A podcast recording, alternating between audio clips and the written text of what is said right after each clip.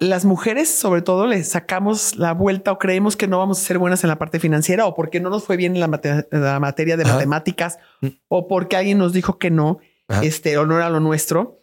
Y le tenemos como miedo a las finanzas, a los números, por alguna experiencia anterior o por alguna idea preconcebida, ¿no? Y creo que es fundamental que todos, hombres y mujeres, nos, nos metamos a estos temas. ¿no? Y créeme, por ejemplo, yo en la empresa, la empresa se ha hecho mucho más compleja y hay muchas cosas que yo desconocía y que sigo desconociendo y cosas financieras que no es mi fuerte. Y estoy en clases y digo, a ver, no, tengo uno de mis asesores financieros, que uno de ellos es así un super crack inerto. Dije, por favor, ¿me puedes dar clases a mí y a mis hijas de esos términos, de estas cosas que no estamos terminando de entender? Porque mis decisiones, para que sean correctas, tengo que tener un panorama súper claro de los números de mi empresa.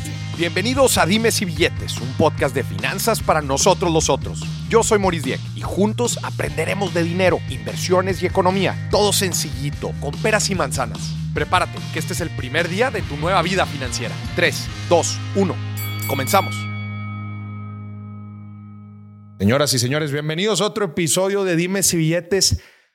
Miren nomás la sonrisota de oreja a oreja que tengo el día de hoy y es que, ¿cómo no estarlo con tan tremenda personalidad que nos acompaña el día de hoy?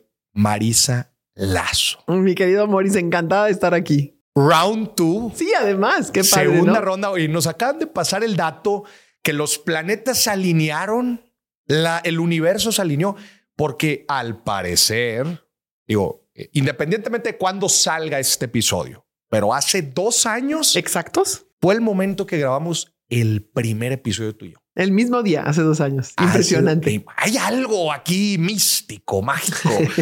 Pero le recomiendo a la gente que si quiere estudiar, eh, si quiere eh, eh, aprender la increíble historia de Marisa Lazo, cómo empezaste tu, tu emporio de repostería, que vayan al primer episodio aquí mismo en Dime si Billetes. Lo pueden buscar escribiendo el nombre de Marisa Lazo dentro del episodio y ahí le va a aparecer el primer episodio.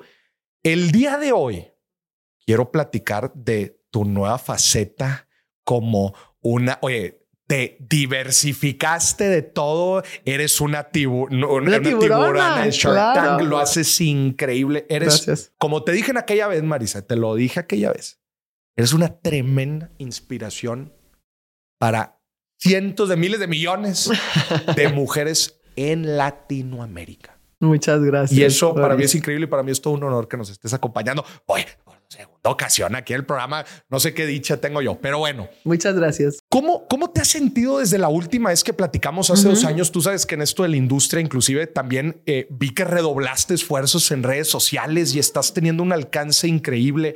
Tienes un nuevo, eh, llevas ya un, un rol en, en Shark Tank, eres también mentora, te has diversificado en tus negocios. Platícame en general de esta nueva faceta dentro de, tu carrera profesional. ¿Cómo te has sentido? Es padre, Maurice, porque cuando crees que ya lo hiciste todo, que ya no hay tanto que te puedas reinventar, la vida te tiene sorpresas. Y fue justo el entrar a Shark Tank a participar y tener el honor de ser tiburona. Ha sido un cambio importantísimo en mi vida. Lo hice por muchas razones. Uno, obviamente, porque admiro el programa, porque me encanta que es un programa divierte pero educa y educa mucho. Es un programa que llega a muchísimas familias y a muchísimos hogares. Me sorprende mucho que cuando me detienen a veces en los aeropuertos o que me, o que me platican o me felicitan, normalmente la gente me dice, ay, es que es un programa que veo con toda mi familia. Es el único programa en el cual a todos, o sea, desde mi hijo de siete años hasta mi adolescente y nosotros nos interesa y nos ponemos a, hacer apuestas. ¿Qué tipo no le va a entrar? ¿O crees que o crees que alguno le entre o no? ¿Cómo crees que sea la negociación? Y entonces los chavitos desde más chiquitos empiezan como a, a tocar estos temas tan importantes que tocas tú, de las finanzas, del dinero, de invertir, que tenemos que tocar en familia y que normalmente no lo hacemos. Entonces me encanta que Shark Tank tiene como un montón de, de buenos, em, que será como buenas inspiraciones y buenos, eh, buenos contenidos que da. Uno de ellos es que se toque el tema de emprendimiento, el tema de equivocarte, el tema de fracaso, el tema del dinero, el tema de invertir. Ahí. Y también, obviamente, es un programa muy inspirador para todos los chavos que están y las personas, porque ahí tenemos un montón de emprendedores ya mayores. ¿eh? Te sorprenderías de cuánta gente nos llega ya mayor. El año pasado o el antepasado, no recuerdo, había un señor este, que también se había quedado sin trabajo y como a casi 70 años se había puesto a, emprender con, un, con, una, este, con una brocha que, le servía para, para rasurarse. Entonces, bueno, eso es, eso es muy padre Por otro lado, eh, eh, para mí entonces era un gran honor tomar una silla en ese lugar y ser una tiburona. Y por otro lado me di cuenta que era una gran oportunidad para tener un llegar a más a más mujeres, que es mi, mm. mi, target y mi inspiración más grande es motivar a que las mujeres emprendamos. Era, era justo lo que te iba a preguntar. A ver, ahorita nos metemos al tema de Shark Tank, dos pasos para atrás. Dices, oye, en el momento de vida en donde crees que ya, que en donde los pasos a futuro ya se vuelven un poco inciertos, ¿verdad? Y dices, ¿qué más se puede hacer ¿qué te movía a ti antes de tomar la decisión de entrar? O sea, que... Sí, es una buena pregunta porque me, me, ayuda a explicar por qué, por qué acepté y ya me había dado cuenta, ya cuando grabé contigo hace dos años y ya como a lo mejor unos cuatro años antes, cinco años antes, me di cuenta que de alguna manera me había empezado a posicionar como una mujer empresaria que había empezado en su casa, había tenido un emprendimiento como una referente, que nunca lo pensé y nunca lo hice por ello pero me dio gusto ver que inspiraba a otras mujeres y había personas que me encontraba o clientes que de repente me decían, o amigas de, mis hijas inclusive, que me decían, ay tía, no sabes cómo, o Marisa, no sabes cómo me ayuda tu historia, porque digo, si Marisa pudo, ¿por qué yo no puedo? Si Marisa se aventó, ¿por qué no me avento yo, no? Si Marisa salió adelante, ¿por qué yo no? Y entonces ahí me di cuenta que me, emocionaba eso, pero no sabes cuánto, ¿eh? Mm. Hasta la fecha me sigue emocionando muchísimo. Entonces dije, este es un propósito nuevo en mi vida. Tengo ganas como de mostrar que las mujeres se vale que persigamos nuestros sueños, se vale que construyamos nuestras carreras, que hagamos emprendimiento. Creo que lo pongo, en, lo pongo en, mi, en mi libro, lo he comentado muchas veces, creo que México se ha perdido por demasiado tiempo del 50% de su talento o 51% de su talento, ¿no? Y entonces, de repente, se convirtió en uno de mis grandes propósitos en la vida, el inspirar a otras mujeres, el mostrar como si, y sobre todo, el, eh, mi intención es que lo puedan hacer con menos culpas y con más disfrute. Tenemos toda una historia de mm, cultural y todos un montón de paradigmas en los cuales siempre nos han dicho como las mujeres a, su casa a cuidar a los niños y que la casa esté bien. Y tú eres una buena mujer. sí, sí, es exactamente. Y si tus hijos están bien, si tu esposo o pareja está bien, si hay comida, la casa, todo, etcétera, ¿no? Y entonces pareciera como si estuviéramos transgrediendo una frontera y aunque hemos avanzado, todavía existen miradas así como con la ceja parada, así de que te dicen, Ay, ah, ¿cómo le haces para que hacer tanta cosa? Pero en el fondo están diciendo, ¿verdad que todo te sale mal? La verdad que no puedes ser emprendedora y empresaria y a la vez tener una linda familia. Oye, que no se puede? en casa? ¿Si estás cumpliendo en casa o lo estás descuidando? o cómo están tus hijos, ¿no? Este, eh, cosa que jamás en la vida le preguntan a un hombre, ¿no? Nunca a un hombre empresario le van a preguntar por sus hijos. Y entonces me di cuenta que muchas de las mujeres que emprendían o muchas mujeres que entraban a trabajar muchas veces se frenaban para seguir, pues muchas talentosas, obviamente. De repente les daban mejores eh, puestos dentro de la empresa o con más responsabilidades y muchas decían, ¿sabes qué? No, me da miedo, me siento culpable, no sé si voy a poder. Entonces, todo es el síndrome de la impostora, pero también unido con un montón de culpas, con un montón de cejas levantadas que nos cuestionan y con un montón de dudas de si esto también lo hace una buena mujer, ¿no? o sea, se vale y no me convierte en una mala mujer, ¿no? Y entonces mi intención es no nada más motivar e inspirar, sino que lo hagan disfrutando, mm. que lo hagan sintiéndose orgullosas de que lo están haciendo, que no sientan que o están haciendo algo equivocado o que están descuidando nada. O sea, que de verdad pongan su talento al servicio también, obviamente, de nuestro país y de nuestra comunidad y de su disfrute y su goce, porque muchas veces no es por dinero, Morris. O sea, no es que, ay, yo quiero, o sea, necesito, muchas veces sí, mm. pero muchas otras veces no es la lana tu primer motivador. Es mucho más el ser independiente, el poner tu granito de arroz, el construir la vida que tú quieres construir. Tus sueños, tus aspiraciones, lo que sea. Que... Claro, entonces es como una conversación que tiene que empezar en casa y una conversación en la cual tenemos que empezar a, validar los, los, intereses y los deseos de la mamá son igual que los del papá mm. o, de la hija son igual de importantes que lo del hijo. O sea, no hay una diferencia porque yo mm. soy mujer, ¿no? Y que yo persiga mis sueños es igual de valioso a que los persigas. Claro, y por, como dices, por décadas, este, cientos de años, se ha desperdiciado todo este talento, como tú dices, y que yo creo que la situación actual de México se ha, se ha notado, o sea, creo que inclusive también cultural, en, en instituciones, en, instituciones, en, en, empresas, o sea, tanto público, en sector público como privado, a México le falta el toque femenino. Absolutamente. Y ves cómo en las mesas de, toma de decisiones, en los consejos de las grandes empresas, si tú revisas las 500 empresas más importantes, las 100 empresas más importantes de nuestro país, no somos ni el 10%. A veces hemos llegado algunos años a ser el 11, pero muchas veces no de las mujeres que lideramos la empresa. en, consejos de administración. Exacto. O, o como CEOs, como, como, e como directivos. Y entonces muchas veces escucho, no, sí tengo muchas mujeres, este, mi empresa el 50% del talento es femenino, pero luego revisas los puestos y son las que hacen la limpieza, la secretaria, la recepcionista. Digo, no, no, no, no, no. Tenemos que estar donde están las tomas de decisiones. Por fortuna, Maurice, y seguramente tú lo has, a ti que te encantan todos estos temas financieros y la productividad de las empresas, seguramente te has dado cuenta cómo cada vez surgen más y más estudios que demuestran de manera clara y contundente que el tener mujeres en los puestos de liderazgo, mujeres en tus consejos, mujeres dirigiendo la empresa contigo, dan mejores resultados que cuando son puros hombres. ¿Qué opinas, Marisa? Justo ese tema le he dado vueltas bastantes veces últimamente.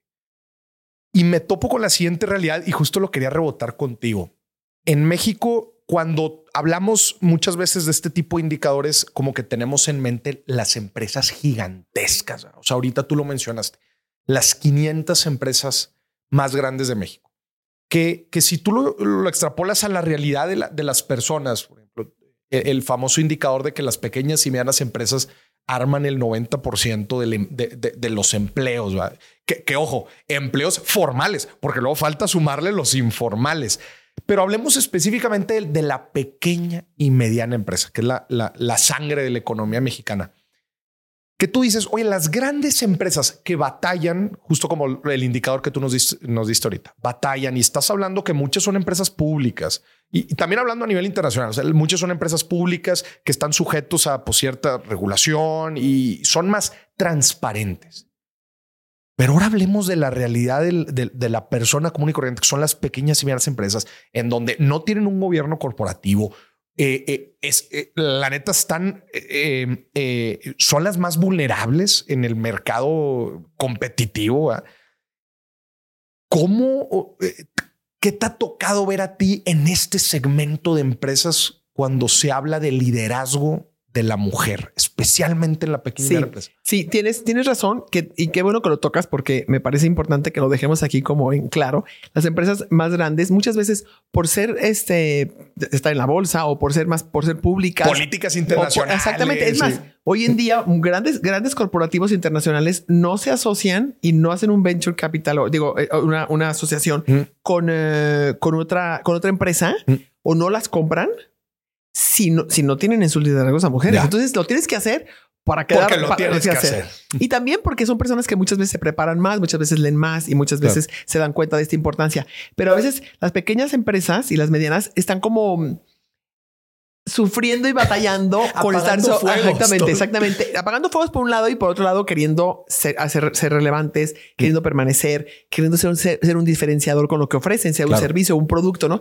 Entonces, esas personas a veces están tan enfrascadas en su día a día que mm. no se abren a la posibilidad de pensar fuera de la caja de donde siempre lo han hecho, ¿no? Y, si vienen de una familia o vienen de, un, de otra empresa donde siempre había hombres en el liderazgo, pues ni se lo cuestionan, ¿no? Mm. Entonces, qué padre que lo tocas, porque además sé que tienes seguidores tú de todo tipo. Claro. Y entonces, qué padre que lo tocas para que sean justo las pequeñas empresas y las medianas las que se los empiecen a cuestionar. Porque yo les puedo garantizar que si empiezan a invitar y si empiezan a hacer las medianas, cada vez lo veo más, porque medianas, la, mediana en nuestro país es muy grande el rasgo. Claro. El, rango, perdón, es enorme. ¿Dónde lo pondrías? Eh, ¿Arriba de 500 empleados? Eh, este... no, yo creo que lo pondría medianas abajo de, no sé cuál ah. sea la medida, pero entre 50 y 500 empleados, esas, hay veces usan, ajá, que, esa es la chica y la micro, la micro es de 10 ah, empleados, okay, 20 está Bien, ok, y de 500 a... De 500 a 1000, por ejemplo. A 1000 media, o 1500 por ahí. Sí, a 1500 creo. Ya cuando hablas grande, ya te imaginas pues, los, los grandes corporativos. Claro, claro, claro. Entonces, fíjate, fíjate cómo esas empresas medianas son empresas enormes. una empresa que tiene más de 500 colaboradores es enorme. Pero también una empresa que tiene 200 colaboradores es una gran empresa. Claro. O sea, ¿cuántos emprendedores pueden llegar a conseguir un negocio que tenga 200, que tenga 300? Ya eres bastante grande. tienes una gran responsabilidad mm. y yo estoy segura que tienen mucho talento mm. de mujeres dentro de su empresa. Entonces, yo, sería la invitación como voltea. Dos cosas. Una sería voltea y mira y mm. promueve esos talentos. Porque algo que he visto, o sea, se necesita, obviamente muchas de esas mujeres van a ser mamás y entonces necesitan ciertas prestaciones por, ser mamás y tienes que ser, tienes que tener cierta no, no, no, no, no diferenciador, pero sí un poco, sí ciertos privilegios o ciertas preferencias que si eres mujer, ¿no? A lo mejor saber que tienen más facilidad de poder salir porque el niño está enfermo o porque tienen que ir al colegio a tal cosa. Recuerdo, recuerdo una vez leí una historia que me, que me pareció hermosísima de un, de un señor japonés que, que trabajaba en una empresa gigantesca transnacional y era el primer persona que llegaba siempre y se estacionaba en el último cajón, lo más lejos del estacionamiento. Y todo el mundo decía, pues que aproveche que llegó primero y se ponga frente a la puerta. Y decía, no, estoy seguro que todos los que vienen al final vienen corriendo y les voy a dejar el, lugar más cerca para que entren rápido. Esa mentalidad, si la tenemos, es decir, oye, sé que las mujeres tienen ciertas cosas que, que, les ponen más difícil a veces el llegar arriba. Entonces les voy a dejar ese lugar para que no necesariamente voy a hacer una diferencia, mm. pero les voy a dejar este lugar que pueden llegar más rápido. Y la segunda cosa importante que yo he visto es, y que me ha sucedido a mí, si una mujer tiene, si dentro de la empresa hay líderes y hay este, directivos y gente, hombres, que creen en el talento de mujeres y se fijan en una, en dos, en cinco, en diez y las eh, apadrinan de alguna manera. O sea, a veces necesitamos como alguien que nos abra la puerta, que mete el hombro por nosotros. Por ejemplo, les voy a poner, vamos a suponer que tú eres uno de ellos, porque sé que tienes una conciencia súper, súper abierta y, este, y me encanta. Entonces vamos a suponer que estás en una empresa y de repente ves el consejo y nada más hay una mujer y son 14 hombres, ¿no? Entonces puedes tú voltear con el CEO y decir, oye, yo creo que hace falta que metamos una o dos mujeres más. Y he visto en tal departamento de recursos humanos hay una chava súper lista, en tal otro departamento de comercialización hay otra chava. Y entonces tú empiezas a, buscarle o hay un proyecto nuevo en la empresa y empiezan a formar el equipo y dicen, oigan, que no se nos olvide que hay que meter también mujeres por su contenido tan interesante, diferente. Entonces, ese tipo de movimientos, yo recuerdo en la organización de, de YPO, que pertenezco de, de Young President Organization, que es la organización más importante de empresarios en el mundo, que a mí me pasó así. también igual en, los consejos no había tantas mujeres y uno, un, salvadoreño, Rolando, me, conoció y dijo, yo, te, yo voy a ser tu champion, yo te voy a ser una, una campeona en esto. Y entonces él me metió a que fuera, y fui la primera presidenta de Latinoamérica, y luego me metió al por internacional, pero era el que decía, oye, no sé qué padre Marisa, hay que invitarla. Y entonces a veces al principio, en ese tipo de estructuras medianas y pequeñas, donde están acostumbrados a hacer las cosas de una forma y no se meten a buscar otras cosas nuevas. Si hay una persona así, puede hacer el cambio. Voy a tratar de hacer eh, un poquito aquí el, debate y, que justo para ver, eh, o sea, discriminación positiva, no un poco como generar estas políticas. Ahorita el ejemplo que tú pusiste, oye, no, pues este, yo voy a hacer el champion ¿no? de, de, esta chava que yo creo que ella tiene muy, muy, muy buenas cualidades y creo que puede crecer y, y bueno, es muy, muy hábil y fíjate que tenemos este proyecto, hoy la voy a, la voy a poner por acá. ¿Qué pasaría si hay un hombre, no? Eh, también como aspirando a esa, a esa parte y decir, oye, como haces la discriminación 100% y dices, no, pues es que por ser mujer le vamos a dar esta parte. Es una muy buena pregunta. es un, debate, me encanta. no, es un debate bueno, es, ese mismo debate que se, que se pone, que por qué las mujeres se pone en la política de nuestro país, porque ah, tiene que haber 50% de diputadas y obligado, ¿no? Fíjate que yo, yo, yo no estoy de acuerdo en que en el fondo de mi corazón preferiría que no hubiera este tipo de políticas. Pero la realidad de mi país me dice que si no hay ese tipo de políticas, nos va a tomar 200 años que tengamos el 50% de mujeres, ¿no? Y hay mucho talento, hay mucho talento también en los hombres. Mm. Pero es más fácil. Normalmente tendemos los seres humanos, Maurice, a, elegir y hacer equipo con la gente que se parece a nosotros, inconscientemente. Y entonces, si tú vas a ser un equipo, si tú vas a ser tu consejo, normalmente invitas a la gente que más se lleva contigo, a la gente que se parece a ti, y los que más se parecen son un hombre, normalmente. Entonces, los hombres tienen muchas más posibilidades de conseguirlo. Y las mujeres, yo, yo lo, he visto y lo platicaba hace rato que estaba platicando con, con Jess de con Jessica. Le mandamos un fuerte saludo a Jessica Fernández. A Jessica Fernández. Platicábamos de, de esto, ¿no? De cómo si las mujeres necesitamos, o sea, para, si tú ves una, a mí siempre que me toca ver, una primera mujer presidenta de la banca aquí, que es una amiga mía, Nicole Ray. Obviamente, para llegar a ser la primera mujer que fue la líder de un banco a nivel nacional, tuvo que haber hecho muchas, demostrar mucho más su inteligencia y su brillantez. Que Marta Jara, otra de mis grandes amigas empresarias, primera mujer que fue presidenta de Shell, aquí directora de Shell a nivel nacional y luego se fue a Uruguay. También estuvo en toda la, eh, fue la líder de energía en, en su país. Obviamente, yo las veo, no necesito que me lo digan, veo todo el trabajo y el esfuerzo que tienen que hacer para demostrar que son capaces. ¿no? Entonces, sí existe todavía ese tipo de barreras. Entonces, ese, si hay alguien como tú o cualquier mm. otro tipo de, hombre que dice yo voy a championear a 10 mujeres aquí, yo tengo, lo he visto. Mira, José Medina Mora es un gran ejemplo que hoy en mm. día es el líder, el líder de, de Coparmex Nacional. Mm. Él tiene, y es un señor de más de 60 años, y tiene súper claro la importancia de la participación de las mujeres y es como uno de sus metas. Entonces, él, cuando fue presidente en, en, eh, de Coparmex en Jalisco, invitó, me invitó a mí como primera vice, nunca había habido una vicepresidenta mujer y me invitó. Y luego eh, de directivo de la direct, siempre había sido un director de Coparmex y me invitó a Vicky, fue la primera directora. Y así, luego estuvo en el TEC de Monterrey, él fue el presidente y cuando le tocó salir para entrar a, a presidente a nivel nacional, me invitó a mí de vicepresidenta para que después fuera la presidenta del TEC de Monterrey. Soy la primera mujer presidenta de un consejo del TEC de Monterrey. Pero fue, o sea, obviamente tengo mis talentos, lo he hecho bien, soy comprometida, etcétera. Pero él dijo, habíamos muchos en la mesa en el consejo, junto a mí hay varios que son mucho más brillantes que yo y varios que son súper comprometidos. Pero él dijo, tenemos que darle la oportunidad a una mujer que sea Marisa. Éramos 11 y, y no solamente yo de mujer. Entonces sí se necesita ese empujoncito. Ese empujoncito extra que que haga que en un mediano largo plazo ya no se necesite, justo como sí, Exacto. Y, fíjate que el, primer punto que mencionaba se me hace bien importante porque eh, hay veces es tan sencillo, pero se pasa por alto. el ejemplo que diste, un estacionamiento para mujeres embarazadas. Dos, igualdad de días para madres y padres, porque dicen, ah, no, dáselos a la mamá. Pero es que no te das cuenta que si también se lo das al papá, él también puedes, puede utilizar alguno de esos días. Absolutamente. Mientras que, mientras que la mamá está en otras tareas. Entonces, y, y, y, si, y si ese tipo de ejemplos, creo que muchos pequeños y medianos empresarios nos pueden ver ahorita y dicen, pues la verdad es que no me cuesta tanto, nada más que nunca le había dado, nunca le había, había pensado en esto. Y muchas veces las mujeres no levantan la mano como para decir, este, oye, estaría bien este tipo de políticas, pero ya se está hablando cada vez más. Y me encanta que existan referentes como tú que, que, lo visibilicen. Claro, y fíjate que se necesita que haya referentes y se necesita que nosotros lo vivamos cuando Indra Noyi, que tiene una historia interesantísima, que fue la primera mujer, primero directora, CEO de PepsiCo a nivel mundial y luego fue la, la presidenta del consejo, una mujer de la India y ella justo le tocó vivir como líder mujer, todo esto del estacionamiento de embarazadas, de, por ejemplo, ella platicaba que llegaba alguna junta, pues con una compañía de ese tamaño, podían estar en una reunión un día en las oficinas de Dallas, en el corporativo, por ejemplo, y de repente se daban cuenta que había un problema súper fuerte y grave en Londres. Mm. Y entonces ahí decían, tenemos que volar ahorita, y los aviones privados que tienen, etcétera, nos tenemos que volar ahorita a Londres y de ahí nos vamos a ir a Budapest. Y entonces decía, los señores, yo los veía que hacían una llamada a su casa y le decían a su esposa, oye, me voy ahorita y no regreso en cinco días porque tenemos que apagar un fuego en, Londres, chalala.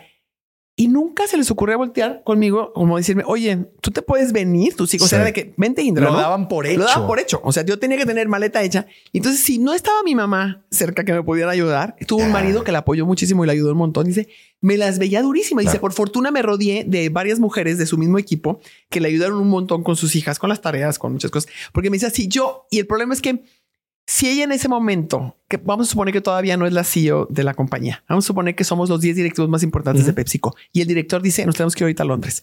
Y ella tiene una niña enferma en su casa que la está cuidando o cualquier cosa que no tan rápido lo puede organizar. Y es de que vámonos al aeropuerto, nos vamos ahorita.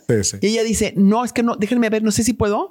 En la mentalidad del señor es como, ay, ya ves. Es que no, está disponible. No está disponible. está comprometida. está comprometida. Va. Entonces, cuando voy a escoger un CEO, no la voy a escoger a ella. Entonces, sí tienes que considerar que hay ciertas diferencias y ponerle esa, poner las condiciones mm. para que tengamos una tabla eh, más pareja. ¿no? Y entonces, ella, interesantísimo, una vez que tomó la, la dirección de la, de la empresa, se dedicó una y otra vez a hacer políticas de inclusión y políticas que le hicieran más fácil a las mujeres llegar arriba. Y fue también ella la que, la que le dio el twist a, a PepsiCo cuando empezó todo el tren de las cosas más orgánicas y en contra de los refrescos y las cosas azucaradas y etcétera. Y ella fue la que hizo la compra de Quaker y cuando empezaron con, eh, con eh, creo que es Gatorade, y cuando empezaron con bebidas más, y también algo de leche, y fue la que empezó con botanas saludables y todo. O sea, tenía una visión increíble que lo pudo conseguir porque llegó arriba. Las políticas empresariales o el, el ritmo laboral, cultura laboral tradicional de los negocios es una cultura de hombres. Ya ha sido así por años y años. Porque siempre ha sido así. Es, es momento de de ser más inclusivos y tú lo dijiste ahorita, poner el piso parejo porque el piso parejo es diferente para Exacto. y empezar a meter más políticas. Exacto. Oye, qué, fregón, Marisa. Oye, platícame ahora en esta nueva etapa, este, eh, ¿cuántas temporadas llevas? Tres, tres temporadas. Esta es mi tercera temporada. Sí. A ver, Dame tu lectura del mundo emprendedor, del mundo emprendedor mexicano, de, del, del ecosistema de emprendimiento en México. O sea, te has, te has, ya has rebotado con diferentes emprendedores, tanto en el programa como por fuera del programa. Dame tu lectura. O sea, creo que es valiosísimo lo que tú nos puedes Yo creo que ha habido, eh, si tú eh, te observas, ah, Shark Tank tiene ocho años existiendo. Y si observas hace 10 años, el mundo eh, de emprendedurismo en, en, México era muchísimo menor. Menor. el, todo, el, todo el ecosistema. ¿Cuántos fondos de inversión había para Venture Capital? ¿Cuántos de, de, semilla, de inversión semilla? Poquititos, no era, ni siquiera estaba tan en lenguaje, ¿no? Creo que tienen como 10, 12 años. O sea, se platicaba en las universidades y todo, pero en realidad el ecosistema no estaba armado como lo está hoy. Al menos hace 12, 10, 12 años, 14,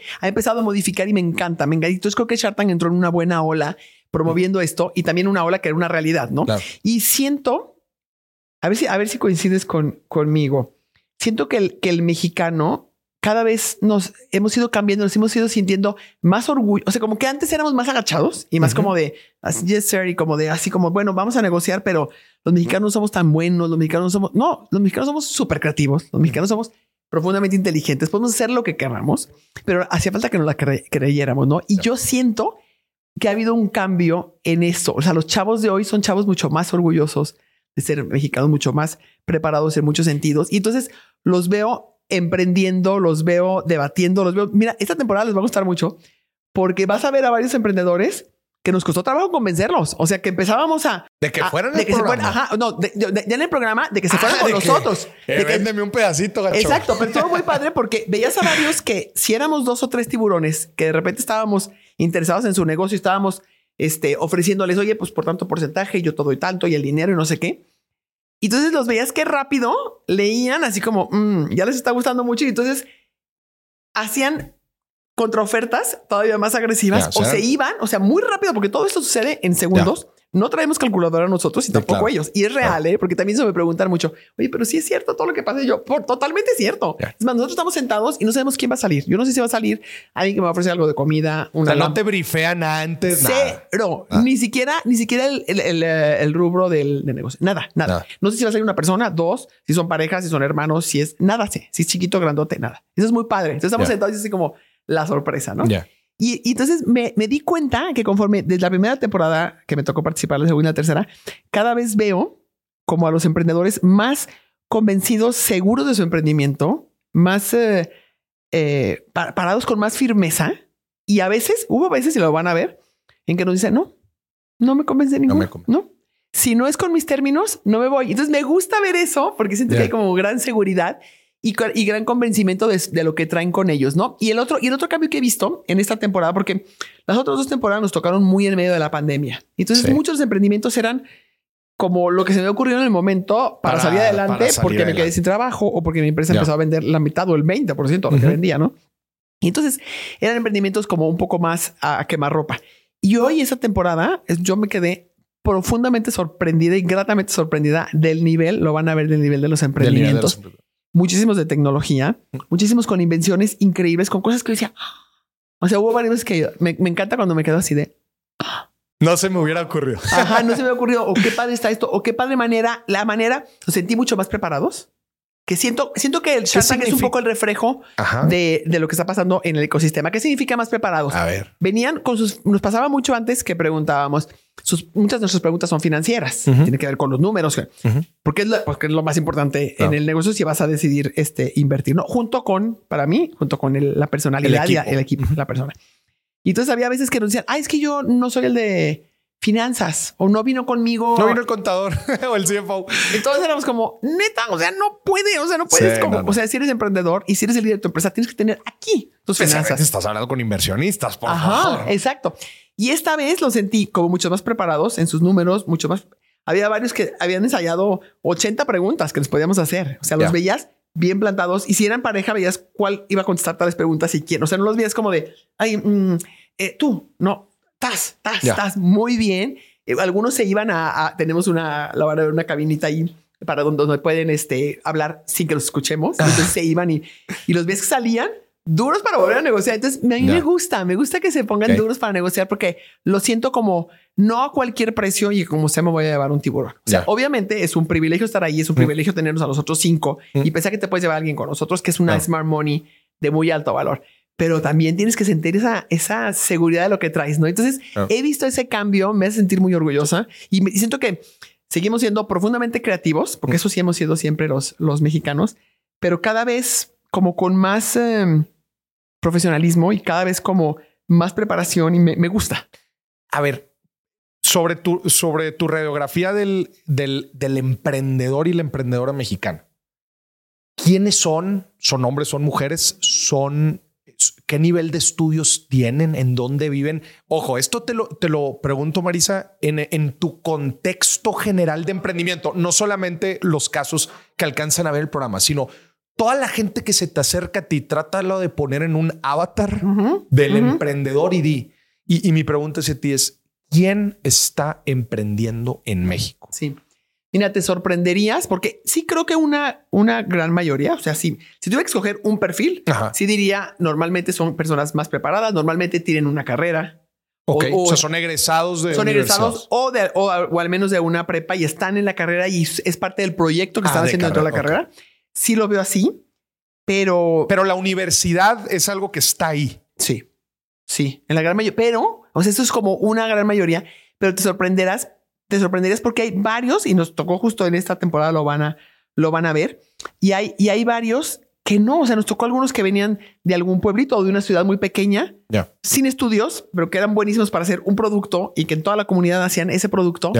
Y venía aquí, y ese, por ejemplo, en específico fue uno que venía él con su hija, era un señor ya mayor. se tampoco te, rompe todo el paradigma porque es un señor de más de 70 años. Y no sabes con qué orgullo defendía su producto. Y entonces nosotros, Alejandra y yo estábamos ahí convenciéndolo y discutiendo sobre lo que le podíamos ayudar porque era algo de alimentos, no sé qué. Y él, así como muy en su lugar, y no, no voy a ceder más porcentaje. No. Eso es así. O sea, me encantó. Entonces, hay como, sí en su mayoría son más hombres y mujeres por igual. Eso sí, ¿Has visto? no te podría decir sí. No, no, te diría, a lo mejor un poquito más de hombres, pero no, no, no, significativo. No, no, Igual que en tiburones, que ahora vemos un montón de, de, mujeres. Este, hay muchísimas mujeres emprendiendo, muchísimos equipos. Nos toca ver hermanos, papá e hija. Ah, familiares. Sí, varios de ah, familiares. Sí, varios de familiares. Sí. O sea, te toca ver varios, en, varios negocios familiares. Y luego también nos tocó ver, por ejemplo... Con pues, lo complejo, pero bueno. Y luego, por ejemplo, había uno de los emprendimientos más padres que se nos presentaron esa temporada. Eran dos amigas. Y ahí te va... Esto me rompe el ¿Qué tantas premisas? A ver, para ver qué tantas preguntas hago. O sea, ¿qué tanto te podemos rascar ahí de lo que va a pasar? ¿De a quién le metiste la Ah, no, no puedo, no puedo, no puedo hacer spoilers. ¿no? Oye, una premisa o algo. me matan aquí. Te andan viendo. Es que aquí está el equipo. Aquí, aquí tengo el equipo de Shark Tank y no me dejan decir nada. Me matan si digo hasta una fecha. ¿Cuánta lana metiste en el programa? Exacto. Ya lo van a ver, lo van a ver. Pero no, lo que te quiero decir es que a veces no me gusta mucho como cerrar en un avatar cómo son los emprendedores en su mayoría, porque entonces si no me identifico con eso, o porque si lo sacas, lo sacas y no quisiera. O sea, como que a mí me gusta que piensen que entonces te quiero platicar el ejemplo de dos, de dos mujeres que tenían muchos años trabajando en una, en una empresa que tiene que ver con telares, una cosa increíble, su producto y no, y cómo empezaron a innovar. Entonces, y cómo se dieron, y cómo se subieron una, se dieron cuenta de la importancia de reciclar, de cosas que antes, o sea, toda la parte verde, toda la parte de responsabilidad social, eran cosas que antes no estaban tan en, en boga en las empresas, ¿no?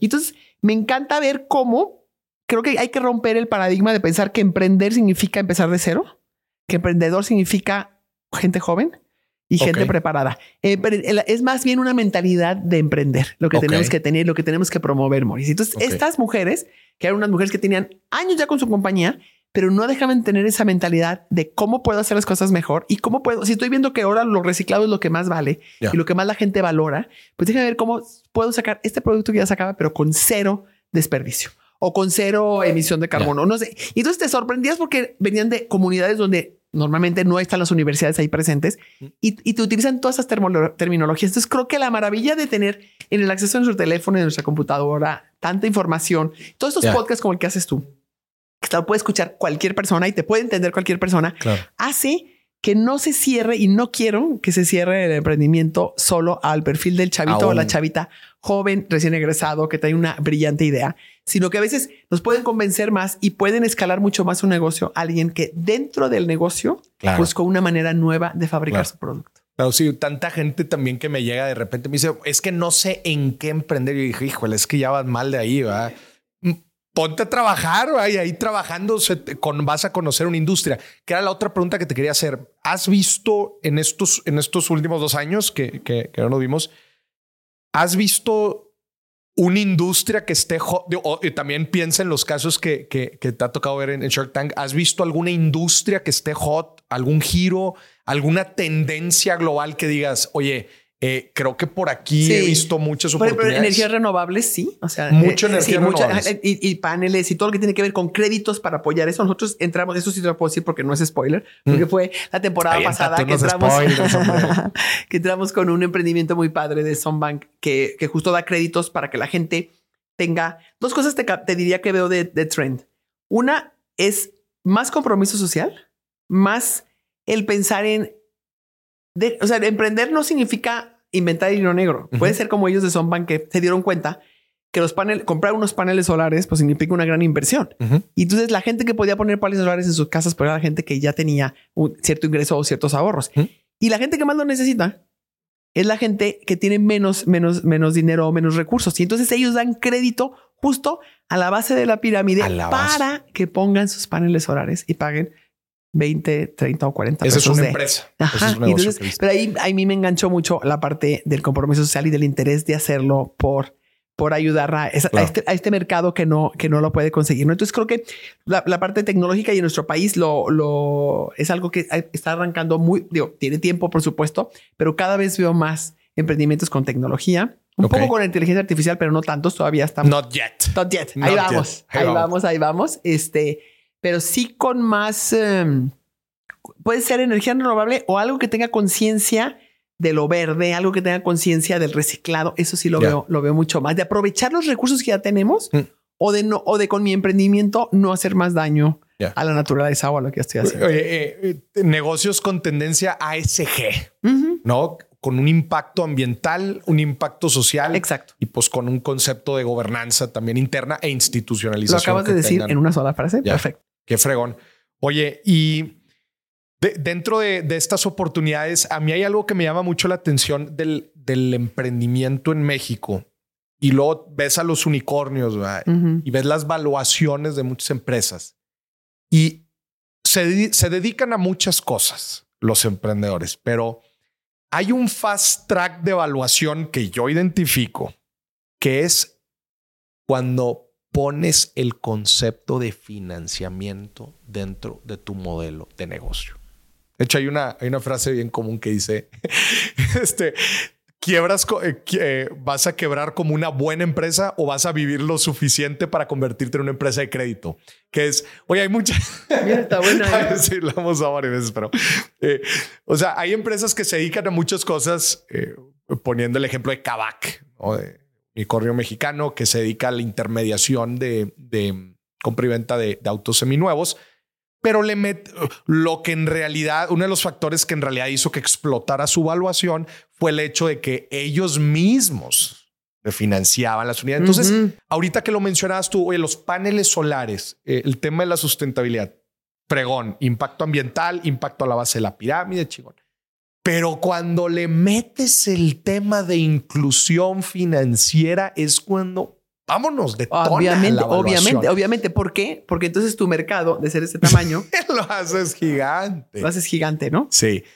Digo, con, la complejidad que un negocio de crédito y de financiamiento lleva, pero para que la gente que nos esté viendo considere eso, ¿verdad? Y te puedes dedicar a lo que sea, ¿verdad? Pero si le metes el factor financiamiento, ya ves hasta Apple, ¿verdad? Saca sus tarjetas de crédito. No, no, por supuesto, por supuesto. Es, más, hace rato que comentabas eh, la historia de, aquel, de aquellas personas que se te acercan y te dicen, ay, quiero emprender, pero no sé en qué. Mm. Pues a esas personas hay que decirles, ponte a observar qué tipo de problemática hay a tu alrededor, dónde ves que la gente porque le falta un financiamiento, porque le falta conocimiento, porque le falta educación, porque nadie le explicó, porque, porque nadie le ayuda, pues puedes hacer una, una diferencia, ¿no? Marisa, ahorita platicabas de, mm, eh, cuando están en la interacción con los emprendedores y se vuelve pues cada vez más bravo a los emprendedores. Me, qué fregón escuchar eso, eh, que cada vez son más bravos porque al final de cuentas están dando su activo más importante, que es el equity. Claro. Pero ¿qué, ¿en qué te fijas tú? Ahorita dijiste, me fijo en los financieros y me fijo en el equipo.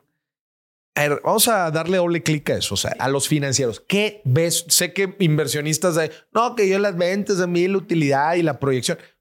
Tú, Marisa, sí. ¿qué números ves? Sí, yo veo, yo veo los números en cuanto a escalabilidad. O sea, como que veo. Primero, sí, normalmente a mí me gusta más porque a veces nos presentan empresas y año, ayer, ayer nos preguntaban justo cuándo debía de venir un emprendedor. Y uno de mis compañeros decía, cuando ya tenga un año, le digo, no, que tengan un poquito más, que tengan dos, tres años o hasta más. Porque entonces a mí me gusta mucho ver el crecimiento año por año. Ok. Sí, por supuesto, hay un 21, 2021, 2020, dices, bueno, es la pandemia. Sí. Hay, get it, ¿no? Pero ¿cómo estás ya para el 2022 al final y cómo estás empezando el 2023? Entonces, yo me fijo mucho en cómo ha venido creciendo. ¿Mm? Me fijo mucho en, eh, en qué tan... Y ahí tiene que ver, o sea, a mí me importan mucho los costos. Porque cuando, cuando el costo es muy alto de producir un producto, ¿Mm? y la utilidad es muy pequeña, ¿Mm? eh, me hace, normalmente me hace algo de ruido, porque sé que para crecer necesitas comercializar y para comercializar a lo grande, muchas veces necesitas entrar a compañías grandes o entrar en una en plataformas donde te quitan un buen porcentaje por estar en la plataforma. Ahí va a ser Exacto. Entonces me digo en dos cosas: que el costo de, de, producir el producto no sea tan elevado y la, y la manera de hacerlo tampoco sea tan compleja. Para que entonces puedas. De hacer el producto. Exacto. Porque es que a veces que son cosas que sí, pero solamente esta temporada del año dices no, mm. malo. O sí, pero es que solo si tenemos tal componente que luego no nos llega de no sé dónde, o necesitamos una cosa muy específica de, y dices, ya, ya me hace ruido. Tú te enfrentaste a eso. A ver, eh, pues la forma en que tú fuiste escalando no eran enchiladas tampoco. Ah, pero fue poco a poco. Pero fue poco a poco. ¿Te fijas? Es la gran diferencia. Y aquí, como muchas veces buscamos, todos los tiburones buscamos lo, más rápido, o al menos que le veas una buena proyección. Entonces yo digo, bueno, que sea, que tenga un mercado grande. Claro. No, y esas son las preguntas que, que me gustan hacer y que cada vez veo más emprendedores que me las contestan y es saber qué, de qué tamaño es tu mercado y qué y cuánto porcentaje quieres de ese mercado quedarte. Y ya te dices cuenta lo que implica cuánto más tendrías que, que producir. Y también me, me, gusta mucho fijarme en la capacidad instalada. Porque si están ya al tope y ves que es muy difícil o que las maquinarias es muy difícil que sigan creciendo o muy complejo o requiere una inversión, porque a veces nos pasa que nos piden 500 mil pesos, por ejemplo, y su maquinaria más importante vale 2 millones y medio. Y dices, ¿y qué pasa con los 500 mil pesos? No los voy a hacer para publicidad. Pues, o sea, eso no va a ser una gran o para mar, este Lleves en ¿Para qué van a usar la lana? Exacto, sí, siempre eso también es importante. Eso es otra cosa. ¿Para qué van a usar la ¿Para qué van a usar la lana? Y también te da mucho gusto y nos ha pasado con varios emprendedores que les preguntamos y nos dicen puntualmente, ¿eh? esto para esto, esto para esto y esto es al siguiente año, puede ser esto y tas, tas, tas, tas, tas. Eso te convence un montón. Cuando tienen claro en qué lo va a usar y qué porcentajes en cada, en cada área, este, lo, para mí, para mí es un gancho que me, que me atrapa mucho, ¿no? Y que tengan un mercado grande, como te dije, que lo puedan producir, que tenga un precio, que la ecuación de valor sea alta. Ok. O sea, que, lo que, yo, que lo que yo te estoy ofreciendo para ti sea una buena solución o un buen producto y que cuando lo pagas no te quedes con la sensación de me quitaron un ojo de la cara, ¿no? Este o lo compré, pero pues una vez en mi vida, no lo vuelvo a comprar. Y yo creo que es parte de lo que ha funcionado muy bien en mi negocio, ¿no? El que el pastel que van y compran las galletas, la gente sale contenta y dice, pues pagué un precio justo, me llevo un pastel súper rico, además la caja está muy linda y me regalaron el moño y la tarjetita y me atendieron súper bien, entonces tiene un montón de de plus alrededor de la experiencia de la compra. Pero mi sensación al subirme al coche o al, ser, o al dar el clic de la compra mm. es, es positiva. fue positiva. o sea, no, no, no, no sentí que me vieron la cara. Y eso es, eso es bien difícil. Y mucha gente no lo, muchos emprendedores no lo toman en cuenta. Y dicen, es que mi producto está maravilloso, está o está delicioso. No lo dudo. Pero para lo que necesitas es recompra, recompra, recompra, recompra, recompra. Y que te recomienden recomienden. Y si el precio te sales de ese mercado, te sales de los precios normales, lo va a comprar en la puntitita de la pirámide o te lo van a comprar el día del bautizo o el día de la pedida de mano de alguien de la casa, pero no para toda la semana. Sí, vas a tener que estar haciendo esfuerzos constantes para tratar de llegar a ese micro. Exactamente. En cambio, si tú tienes un producto que me van a estar comprando y recomprando y recomprando, pues entonces también todo este tipo de cosas me, me fijo mucho. y, y, pero lo que más, eso por un lado, y la segunda cosa que más me fijo es en el emprendedor o la emprendedora. ¿Qué ves? Me fijo, mira, muchas cosas. Uno, eh, me gusta, me, trato de darme cuenta si está abierto a, recibir retro, porque hay algunos que, los ves que, por ejemplo, a veces... ¿Cómo aceptan la retro? Que no la aceptan para nada y que se defienden y se pelean, no les parece. Y dices, oye, este, así que casi, casi... Así no nos vamos a llevar bien.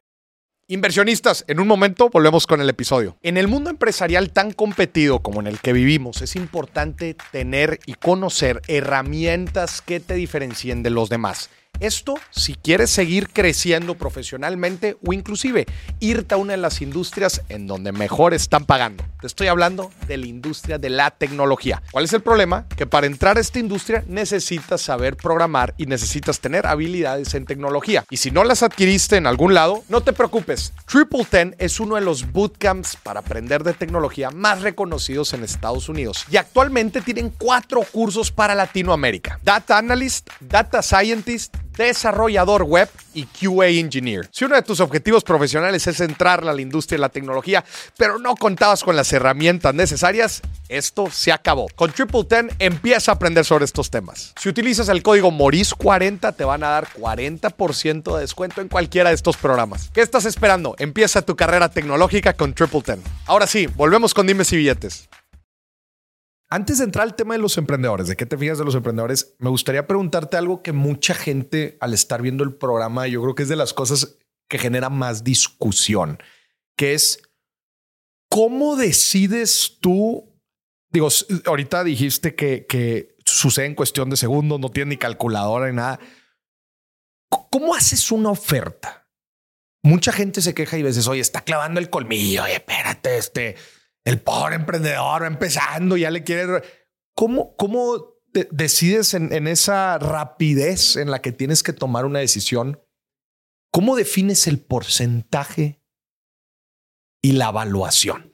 Sí, lo, lo, defino en función de las, obviamente, de las ventas, del costo, las utilidades, lo que veo que tiene de proyección y obviamente si es una empresa tecnológica, su proyección es la misma que si es una empresa de servicio o de un producto. Todas las empresas como la mía de pastelerías, pues crecemos mucho más lento que lo que puede crecer. Entonces, las evaluaciones son diferentes dependiendo de él. Entonces, lo que yo hago es un cálculo así rápido con una lógica de, a ver, esto venden, esto pueden vender y esto les queda.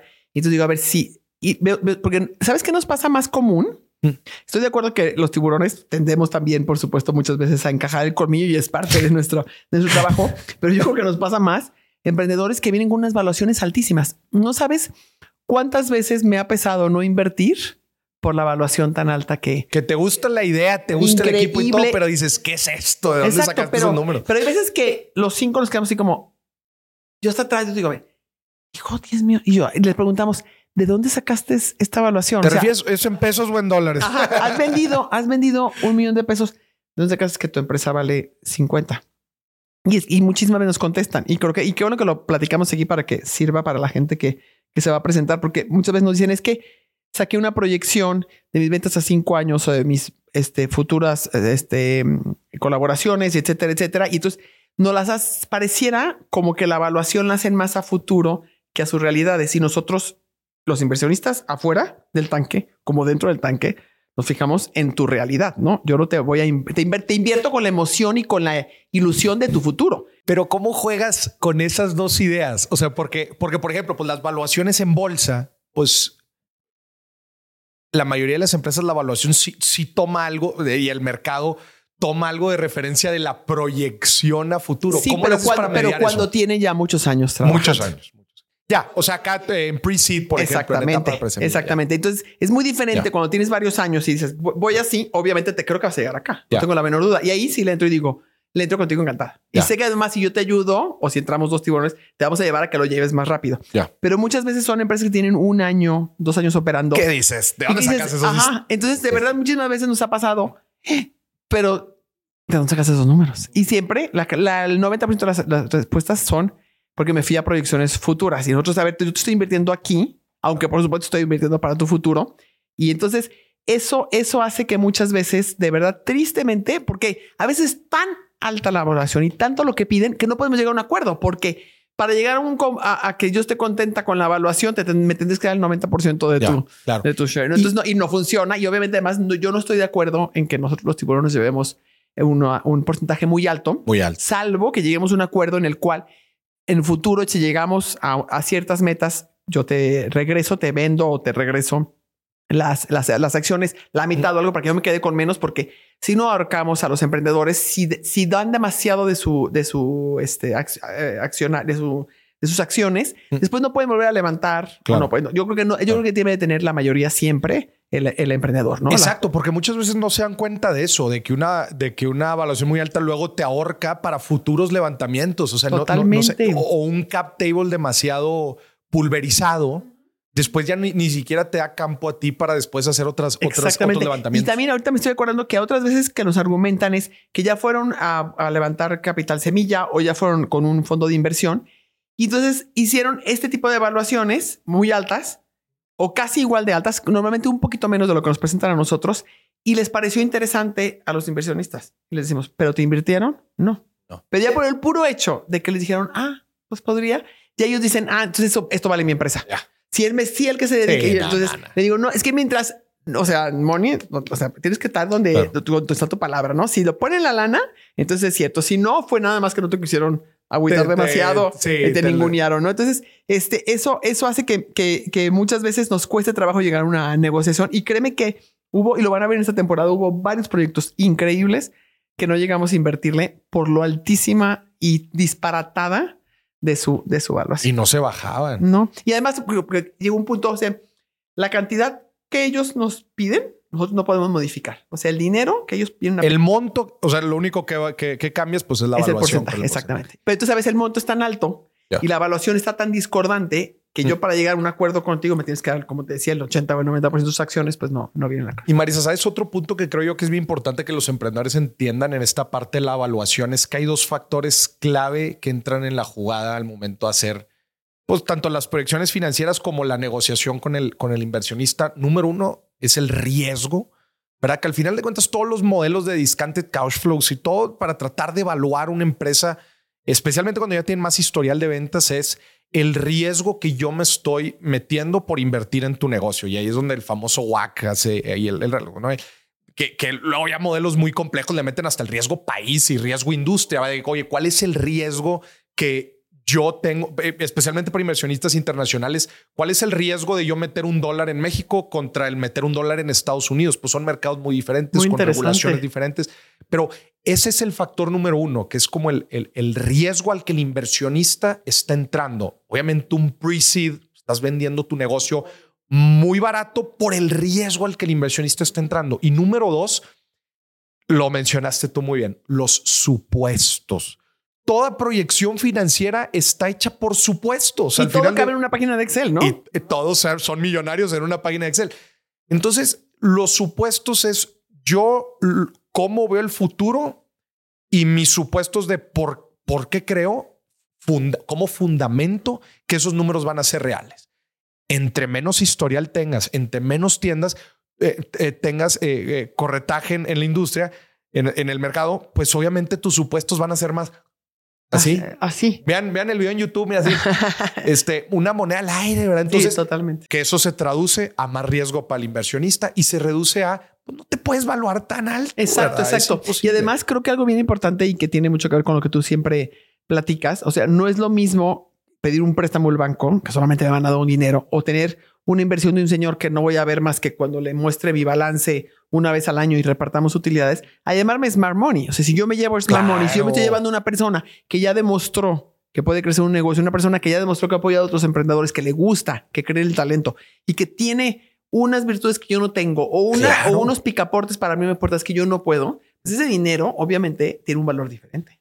Por más feo que se escuche, pero un peso de tu tía o de tu tío no vale igual que un peso de Marisa Lazo. O sea, claro, ahí está. Perdón, pero el peso de Marisa Lazo pesa más por tu track, por tu red, por tu expertise. Y eso la gente lo tiene que entender. Como tú dices, no es un peso del banco. Ah, hasta el peso del banco vale menos. Exacto. Y fíjate que algo bien padre que me ha pasado en estos este, tres años, eh, bueno, dos años y medio participando con varios eh, empresarios y emprendedores trabajando es muchísimas veces me doy cuenta que a lo largo del tiempo que trabajamos juntos, lo que más valoran, y ellos mismos nos lo dicen, es nuestros consejos o nuestras, o que les abramos las puertas de nuestra empresa y que vean cómo hicimos alguna cosa o que los sentemos a platicar con alguien que conocíamos que ellos no les podían tener acceso. Y es más, hay hasta un caso de unos, unos chavos este, que, que invertimos Arturo, Alejandra y yo hace tres años. Y todavía es fecha, o sea, tienen ya todo listo, todo el due diligence está puesto. Y los hemos estado mentoreando los tres. Y nos dicen, no, todavía no queremos su dinero porque ahorita con sus consejos eh, tenemos más, con, todo lo que nos ha dicho y queremos estar como más fuertes y más establecidos para, para pedírselo. Y me encanta porque es como, todavía no me siento tan seguro de que no le vaya a, arriesgar tu dinero. Y es parte, yo, obviamente, como tú lo acabas de mencionar, si yo lo meto el dinero, sé que me estoy arriesgando y es parte del... Y no le, y, hay gente tan... Em, tan honesta en esto que como ellos que nos dicen, no, todavía no lo den, pero lo que me han dado en consejos, en ideas. Eso. Y a veces es muy padre porque ha habido, me recuerdo una llamada en la que Arturo, él quería que hicieran una cosa y yo decía que no, yo decía, no, la otra. Y entonces los chavos así, los este, que no están tan chavitos, no tener como 40 años, una, son dos hermanos y una, la pareja de uno de ellos, nos escuchamos, estábamos en un Zoom y nos escuchaban y era así como de, ya, porque son, eso está muy padre también, ¿eh? Cuando aceptas a un, a un shark en tu, en tu empresa, cuando aceptas su inversión, tienes que abrirte a sus, a sus ideas y a sus consejos, porque si no a veces... Si nada sirve Si no de nada sirve nada. Y, y, ponerlos en práctica, porque muchas nos dicen sí, sí, sí, pero de, de, boca para afuera. Y esos son unos emprendedores que todo lo que les hemos diciendo, todo lo que les hemos ido diciendo, lo apuntan en una libreta y la siguiente llamada lo, nos dicen cómo van en eso que les dijimos. Impresionante. ¿eh? Y son los mejores. son los, todo ese tipo de emprendedores son los mejores. Y entonces aquí te los días a los dos que decían, ¿a quién le hacemos caso? ¿Arturo o a Marisa? Entonces en la llamada yo le explicaba a Arturo y lo comencé. Arturo, ¿qué tienes que ver que yo creo que no sé qué? Y Arturo me dice, sí, Marisa, pero que tú no conoces esta parte de la ciudad y no sé qué y no es tan fácil. Estábamos hablando sobre, sobre puntos de venta. Ya. Yo quería que abriera más y Arturo no. Y entonces, bueno, al final estuvo chistoso porque parecía como que era nada, un debate entre Arturo y yo. Llegamos a un acuerdo y ellos lo entendieron perfecto, les pareció muy bien y eso, y eso hicieron. Pero entonces, ese tipo de, de, dinámicas, ese tipo de relaciones es lo que te enriquece cuando estás emprendiendo. Claro, claro. Oye, ¿cada cuándo se juntan? Dependiendo, ¿eh? eh por ejemplo, al principio a mí, en cuanto cierro los tratos, me gusta en los próximos 15 días al menos o 20 días, tener una llamada por Zoom, normalmente porque la mayoría son de fuera de, mi ciudad, y conocernos. Y ay, qué emoción, hoy estoy súper orgullosa, que con cualquier cosa, tienes alguna pregunta. Y a veces, desde la primera llamada, a mí no me importa si estamos, obviamente empezamos el due diligence, pero toma, dependiendo del tipo de, empresa y cómo estén, puede tomar uno, dos, tres meses, este, tener todo el papeleo para, o hasta más, para constituir y para llegar a una, este, a una, a una firma, ¿no? Y en la entrega del dinero. Pero yo, yo encantada, los voy mentoreando desde antes y les voy platicando y les voy dando ideas o lo que se necesite. Y entonces, este, me, me gusta tener esa llamada. Me gusta, si, si, lo hice con otros tiburones, hago así como mucho hincapié. A mí en lo personal, Marisa, me gusta que estemos todos, porque normalmente cada uno de nosotros tenemos alguien dentro de nuestras empresas que nos ayuda en el due diligence, alguien que nos ayuda a hacer todo esto, ¿no? Y a darle seguimiento. Que eso es algo que la gente tiene que entender. Sí. Que lo que pasa en Shark Tank es, es, una cosa, pero después viene un proceso de, a ver, todo lo que dijiste es la verdad. Sí, exacto. Y por eso muchas veces, corrígeme si me equivoco, muchos de los acuerdos a palabra que se hacen no se terminan ejecutando por, por ya cuando le rascas ahí dices, no, no, era. Y es bien importante que uno que lo tocas porque creo que es bien importante que los emprendedores y las emprendedoras sepan que su palabra dentro del escenario y en fuera, en la vida. Yo, yo soy toda una persona que creo todavía en la palabra de las personas. Si yo te digo algo, Morris, no importa, no, te, no tengo que firmar, yo lo voy a cumplir porque te di mi palabra.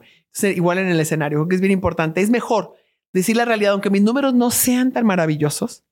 Es mejor que tú, que tú sepas mi verdad y inviertas con la realidad de mi empresa a que yo te los maquillo un poquito y luego. y luego ya que te sientas me digas, oye, pero tú me dijiste que ya vendían 5 millones al año y yo estoy viendo que no, o me dijiste que ya estaban en, en todos los puntos de venta de, de, Walmart y es una carta de intención, pero no han empezado a venderles, ¿no? Entonces es mejor en los negocios y en la vida real, creo que lo mejor es siempre hablar con la verdad. Marisa, ahorita estábamos hablando de la parte financiera que tú revisas dentro de los negocios y luego platicabas que también te fijas mucho en el equipo, en el emprendedor. ¿Qué te fijas? Ah, sí, ya, ya terminamos en esa parte. Ya regresamos. Ya regresamos al emprendedor. Sí, yo, yo en particular, muchas de mis preguntas, si se fijan, son muy puestas al emprendedor. Me gusta como conocerlo un poquito en los pocos minutos que lo tengo frente a mí.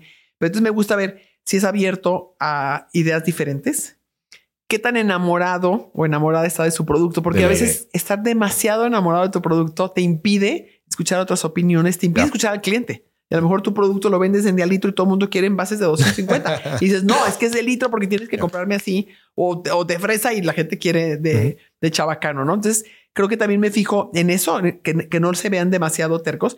Y me gusta ver qué tipo de liderazgo manejan. Yo creo que, A ver. en mi opinión, muchos eh, eh, emprendimientos fracasan por el líder, no por la idea, sino por el tipo de liderazgo. Y, y cuando siento que es un líder con un ego muy grande, un líder que, que solo sus chicharrones truenan, solo su palabra vale, que no, no sabe hacer tanto equipo, que está cerrado a la retroalimentación, que lo ves que, que a mí me encanta cuando me doy cuenta eh, que nos hablan mucho del equipo o, o que vienen con alguien más y que son ese tipo de líderes que les gusta que brillen todos los demás y que se reconocen que esto lo han hecho en equipo, ¿no? Eso me hace, digo, blues verde. Eso es un- súper bueno, ¿no? Porque, porque hay, hay algunos tipos de líderes que no, aquí nada más soy la cabeza yo, yo soy el que brilla y todos los demás, Ya. este, abajitos, apachurraditos. Entonces, ese tipo de cosas no me, no me, no me, no me, no me gusta. ¿Cuál es el error más común que ves en los emprendedores y en las emprendedoras mexicanos? Que no traen muy bien este, entendido su parte financiera. Ay, papá.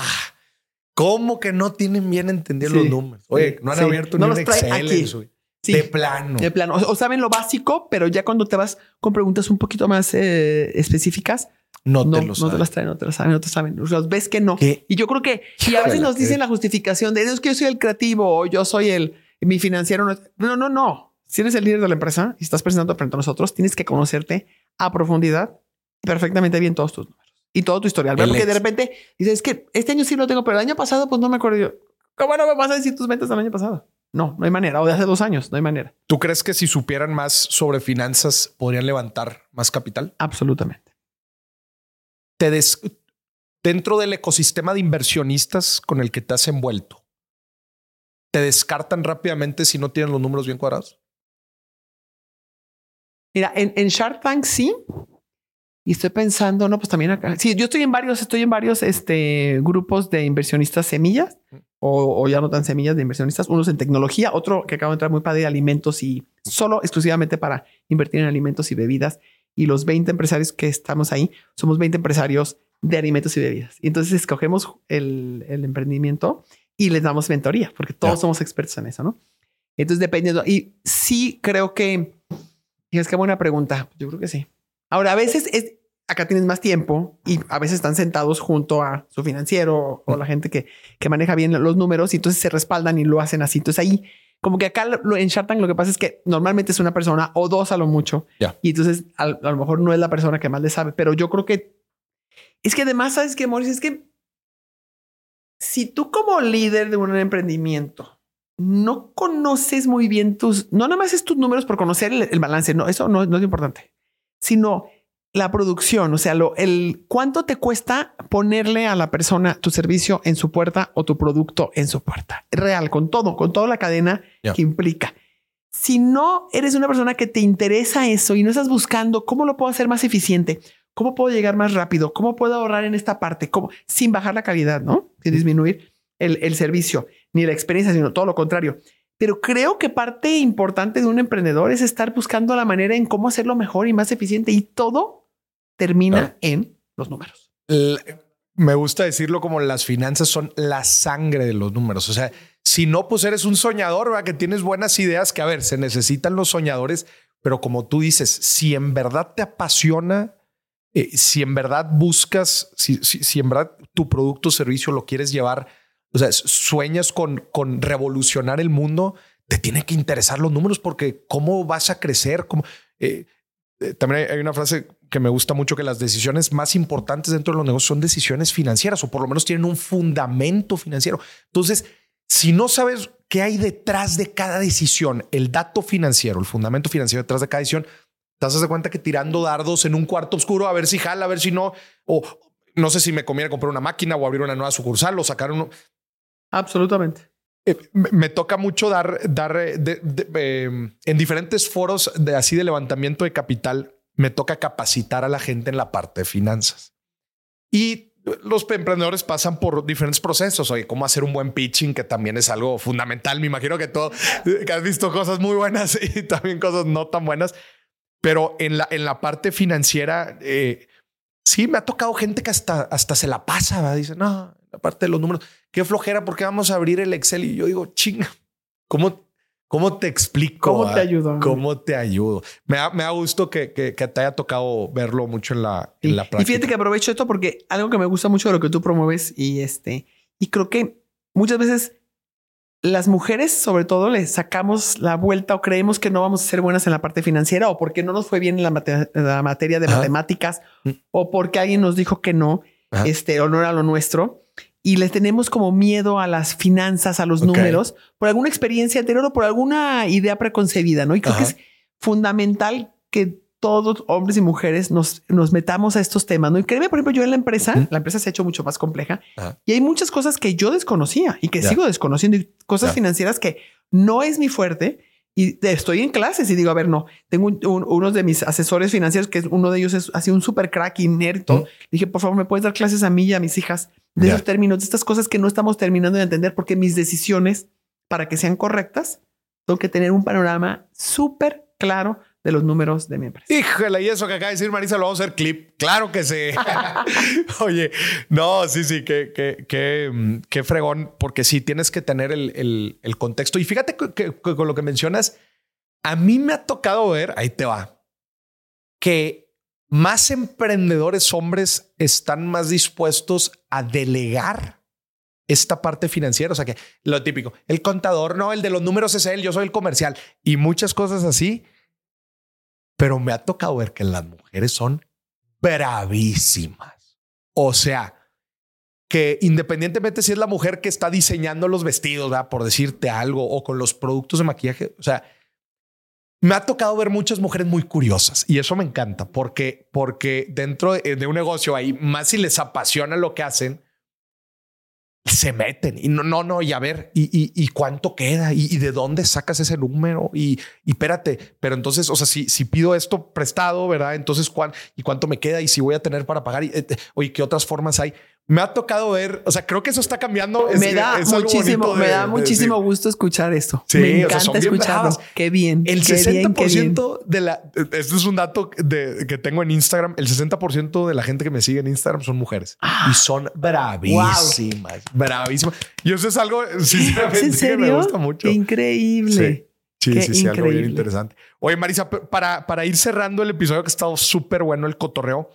Vámonos ahora a la parte de los inversionistas rápidamente. ¿Cómo ves el Al principio estábamos hablando que el ecosistema se compone de varios, pues obviamente jugadores, desde el emprendedor, este, la parte gubernamental, que casi no hemos hablado de eso, pero también pues obviamente de los proveedores dentro del, sistema que son fondos, eh, inversionistas ángeles, etcétera.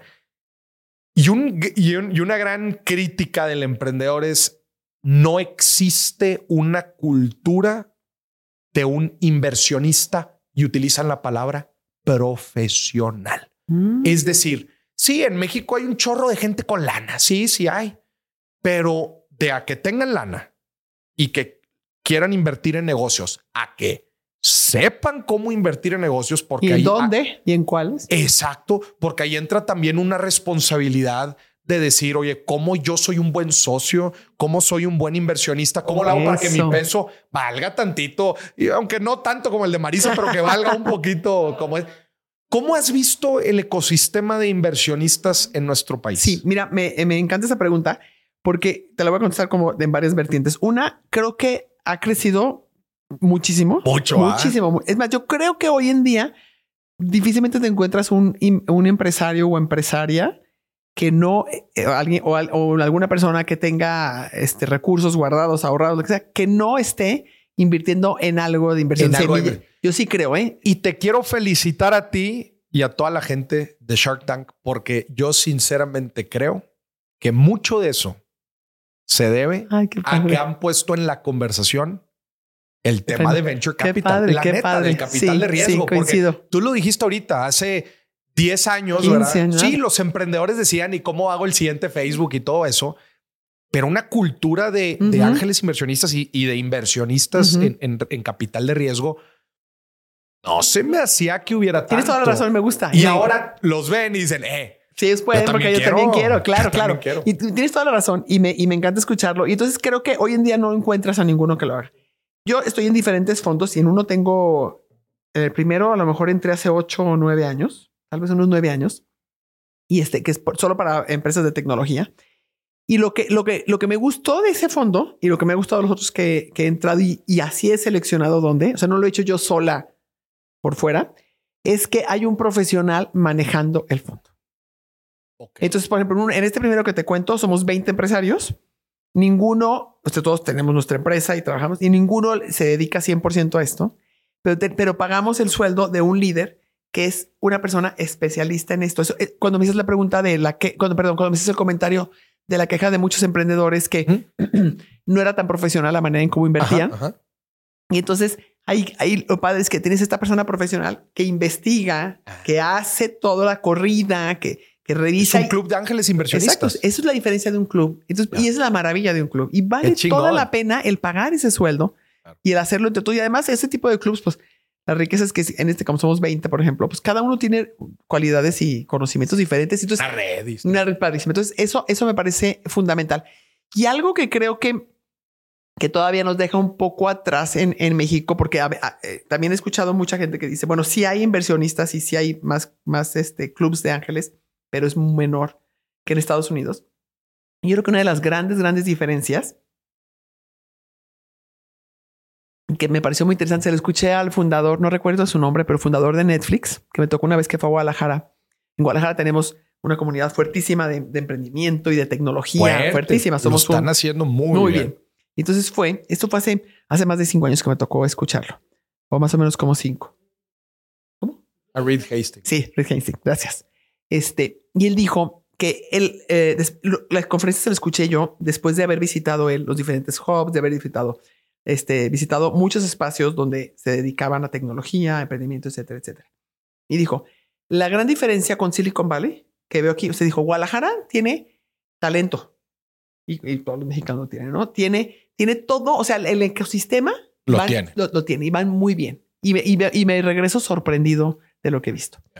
La única diferencia que le veo es que en Silicon Valley habemos muchos millonarios que hicimos nuestro dinero en tres años, en cuatro años, en dos años, con una app, con una...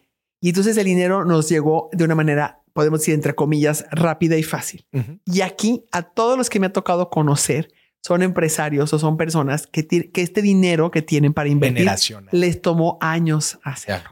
Les tomó años construirlo. Mira. Y se me hizo súper interesante. Y entonces ellos no están dispuestos a poner los millones no. de pesos o de dólares con este riesgo porque les tomó mucho tiempo. Y en cambio nosotros, pues dices, easy go, easy comes, easy goes. Ya voy a hacer luego otra, otra cosa y fácil me puede llegar. Me pareció tan interesante su observación. Sí, sí, sí. Porque, porque, es un mindset que, que, y es una historia de claro. cómo te llegó el dinero y tú te la piensas más cuando lo vas a invertir. Y es una crítica muy similar a la que se le hace, por ejemplo, a los inversionistas en Monterrey. Mm. Que dicen es que el perfil de los inversionistas en Monterrey nada más lo quieren meter a real estate ¿va? porque porque pues es seguro, va, mételo en tierra y en unos años va a estar muy bien, pero no le quieren entrar a capital de riesgo y cuando le quieren entrar quieren demasiadas garantías. A ver, así no funciona. No, no. Pues es riesgo. Sí. Qué inter oh, sí, oye, muy interesante. Sí, que el, el, el, el, fondo de la riqueza va. O sea, Exacto. ¿de dónde, viene? De entonces, dónde viene? entonces la conclusión es de dónde viene tu riqueza Mira. hace que tus decisiones para Qué invertir chingón. Sean, sean diferentes, qué ¿no? Se me hizo. ¿verdad? Se me hizo muy Sí, sí, interesante, muy interesante. Y algo que, que no tiene mucho que ver con lo que estamos platicando en este momento, pero sí con lo que venimos platicando de esto que, que hablabas tú del ecosistema de, de, de, de emprendimiento y de inversionistas. Eh, algo que es triste y que aprovecho que tengo el micrófono para decirlo y como sé que a ti te encantan las estadísticas es que lo que sí se ha visto es que se les invierte, o sea, lo que el, los inversionistas invierten en empresas que mujeres crearon, que nosotros las mujeres fuimos las que las, las inventoras o las o las emprendedoras, es bajísimo comparado con lo que se invierte en hombres. Y creo que ah, no se le invierte no tanto se le invierte a mujeres tanto, no. en, en, capital de riesgo. Sí. No se le invierte no, tanto a mujeres. Es bien triste. ¿Y es porque no hay tantos proyectos mujeres o porque...? No, no, no. Eh, no porque no, no era contemplando, este, sino era más bien el porcentaje que recibían y es bajísimo. Sí hay menos emprendimientos, pero no tantos menos. De verdad, no tantos menos como para el porcentaje. porcentaje sí. Ya, Ayer ya. Carla, Carla Berman decía 2%. Yo recuerdo que hace tres años yo también traía ese dato y creo que, creo que era, era algo menor a los 5%. De todo el, de capital. todo el capital. Madre mía. Sí. Hay que, y, y me, me, hace poco entré aquí en México con una, con una mujer este, Ana Raptis, que me encantó, que hizo un fondo. Ana Raptis, también tenemos episodio con ella. Ok, ah, pues ella hizo un fondo justo para invertir solamente en empresas lideradas por mujeres. Y entonces, por supuesto, dije, ahí tiene que tengo, tengo que tener dinero ahí adentro porque me encanta. Entonces necesitamos, volvemos a lo mismo, Morris. Se necesitan ese tipo de estrategias. No necesitas hacer un fondo que solo invierta en, proyectos de hombres. No, pero sí necesitas un fondo que solo invierta en proyectos de mujeres. Volvemos a lo mismo de las empresas. Sí necesitamos, necesitamos hacer ciertos movimientos mm. para mejorar un poco las, Y le dejo a la gente también de tarea si quieren investigar un poco más. También está bien interesante el caso de los países con, primer, con primeros ministros mujeres. Y las políticas. ¿Has, investigado algo de eso? Está súper interesante. Creo que eh, Nueva Zelanda es uno. Eh, si mal no me equivoco, creo que, creo que Finlandia es otro país. Y y evalúas el típico, el, tipo de política pública que están impulsando en estos países y te das cuenta, órale, o sea, sí, pues mucho más sustente, enfocada a la sustentabilidad, a la proyección de largo plazo, muchas cualidades que la mujer eh, sinceramente tiene y que, su, y que la forma en que lo imprimen los países es, diferente. Mucho. Está bien interesante para que la gente lo analice. Claro, yo lo, yo lo había analizado, pero en, en cuanto a la pandemia. Eh, leí, un ah, artículo, un par de artículos que me pareció, la pandemia. que me pareció muy interesante, porque sí, es algo que platicábamos también con Jessica, de cómo este, las mujeres tenemos otra manera de ser, diferente de ser líderes. Y no es que sea mejor o, peor que los hombres, sino simplemente por eso se complementa. Ya. Y a veces tenemos una visión, como dices tú, o más a largo plazo, o más inclusiva, o más eh, empática, como que observamos con más atención y, y nuestro liderazgo siendo, así como las presidentas de los países, es diferente. Es diferente. Te voy a hacer dos preguntas matonas para cerrar el episodio. Va que va. Número uno. Dentro del ecosistema de emprendimiento se compone por diferentes elementos que platicábamos ahorita. Y uno de ellos es el gubernamental y no hemos hablado de él. Duda. En tu perspectiva, procesos burocráticos del SAT, lo que tardas en dar de alta una empresa, las, el, el martirio para tributar y todo lo que involucra el día a día de crear y operar una empresa en su interacción con las autoridades es algo que frena el ecosistema o lo impulsa? Mira, yo creo que es una realidad. Yo te voy eh, es que eh, le puedes dar como la lectura de es que frena y no es posible que en México sea así. Y yo mi manera de ver las cosas es como, ¿cómo sí? Esa es mi realidad. Este es el país en el que me tocó estar. Y si eso es lo que yo tengo que hacer con el SAT, y si dar de alta en el Seguro Social me toma esto de tiempo, y si ir al CIAPA me toma tal y tal cosa, obviamente son, si hay un, si nos comparamos con otros países, hay un montón de desventajas que tenemos, nomás con el puro precio de la luz. O sea, de ahí partiendo, ¿no? Y muchas otras cosas en las cuales hay, en muchos otros países pareciera como que te ayudan y te, y te promueven, promueven el, ecosistema. Y aquí tal vez no. Hay, hay por ejemplo, el presidente municipal de Zapopan, Franje, ah, y junto con el presidente municipal Pablo Lemos de Guadalajara, hicieron hace, poco me tocó ir a la presentación de, de un programa para reducir, si antes te tomaba creo que 35 días o 40 días que te dieran el, permiso municipal de tu, de, para operar tu, local, lo redujeron a 10 días. A 10 Una cosa impresionante. Y te daba, y me encantó porque te daban el, eh, el beneficio de la duda. Entonces te decían, a ver, tú vienes con a, a, solicitar. Yo te la voy a dar con el beneficio de la duda de que yo te creo que me trajiste todos tus papeles. Empiezo a operar. Ajá. Y ah, empieza a operar. Empiezo a operar porque ellos se dieron cuenta que pasa. Mucha gente cuando abre un local determina todos sus ahorros que tenía. Y entonces, si no lo dejas operar, si lo dejas 40 días, la ahorcas o lo matas. O lo dejas arrancar ya muy abajo. Entonces dicen, mira, nosotros te damos el beneficio de la duda, revisamos todo. Si algo está mal, vamos, te cerramos y luego hasta que nos traigan los papeles. Pero la gran mayoría los traen bien. Me encantó. Entonces creo que ese tipo de políticas empieza a ver en nuestro país. Y pero la otra, la otra tiene mucho que ver con, con cómo vemos las cosas en, en, la, en, la, en la vida y cómo vemos las, eh, como emprendedor, como empresario, como, como este mexicano, ¿no? Yo soy más de la idea. Yo, yo no tiendo a quejarme tanto porque hay muchas cosas que no vamos a cambiar. Entonces, en vez de comparar y decir, es que sabías tú que en Alemania, si quieres abrir un negocio en tres días, si te mandan a tu oficina la gente y ahí Ay, qué padre. Sí, es primer mundo. Wow. Sí, no lo dudo. Aquí en México no es así. Pero yo más bien soy de, tengo que decir que sí a lo que siga. Y creo que una de las em, cosas que me, que volteando atrás, son 30 años ya de que vendí mi primer, mi primer pastel, volteando atrás, digo, a ver, ¿qué hizo la diferencia? ¿Por qué yo que empecé a vender pasteles en mi casa como muchísima gente o en mi cochera, como muchísimas mujeres lo han hecho, porque pude crear una empresa como la que tengo hoy en día. Porque siempre dije que sí a lo que se me viniera enfrente. Y no me importó si hubo veces que tenía que regresar cinco veces a Hacienda porque me había equivocado en el sellito, en la foto, me faltaba el papel y no sé qué. Entonces, mi actitud más es de, no me importa, no me importa si me pides 30 cosas, yo te las voy a dar, pero yo voy a abrir. No me importa lo que, lo, que implique, nada me va a frenar. Entonces, creo que nuestra mentalidad, más que estar pensando chin y quejarnos si es que este país, esto es lo que tenemos, esta es la realidad. Y además tenemos alrededor muchísimas personas que la han hecho. Entonces debe de poder. Tampoco me vengas a contar porque excusas siempre va a haber, ¿no? Entonces yo tiendo, aunque si es un, si lo, si a tu pregunta lo podría ver como un freno, pero más te lo vería como así son las cosas, Morris, y no van a cambiar. más que en ciertas cosas, chambeale, muévele, no hay de otra. Nadie te la va a dar fácil, nadie te la va a dar comidita y picadita, partidita en la boca, ¿no? Claro. No, excelente respuesta. Digo, especialmente lo, lo pregunto esto para la gente que llega a esas posiciones, especialmente en la parte pública. creo que, digo, ha ido cambiando y creo que seguirá cambiando más conforme vaya pasando el tiempo. También el tema del, del, emprendimiento como una prioridad, pues es reciente comparado con otras cosas allá afuera.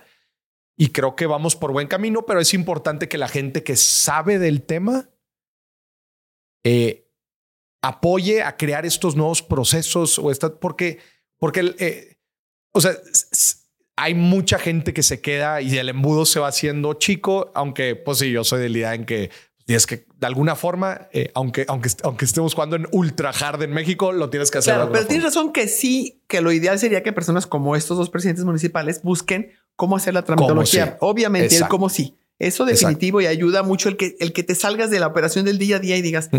Déjame ver cómo se las puedo poner un poquito más fácil, un poquito más sencillas. Un poco más sencillo. Eso sí ayudaría, pero la realidad es que vamos lento y seguramente seguirá, seguirá así. Y, solo te quiero agregar una cosa que me parece bien importante y más tú con el, con el tipo de seguidores que tienes y la gente que te escucha, bien importante entender que en México se puede hacer negocio a pesar de toda la tecnología sin hacer trampas, sin mordida, porque a veces me dicen, no, es que el que no hace tranza no avanza. No es cierto. Mm. O sea, aunque sea un, o sea, como que a mí me gusta mucho hacer un... Eh, la cultura y la legalidad. Exactamente. Se puede perfectamente y pagando el 100% del seguro mm. social de tus colaboradores perfectamente y el 100% de las utilidades que les corresponden, mm. puedes crear una empresa que sea exitosa y una empresa que dé utilidades y una empresa que, que, que, que le vaya bien. O sea, no, no hay, hay que quitarnos esa mentalidad porque no somos así. ¿eh? Los mexicanos no somos tramposos, no somos corruptos. Hemos crecido y, se ha formado todo un ecosistema así. Claro. Pero se puede. Y aunque te tome tiempo, y justo recuerdo de José Medina Mora que acababa de hablar hace tiempo ratito de él, él para sacar la, el permiso de construcción de su edificio de Compusoluciones, su negocio, recuerdo que me contó que le tomó dos años y un mes que se lo diera.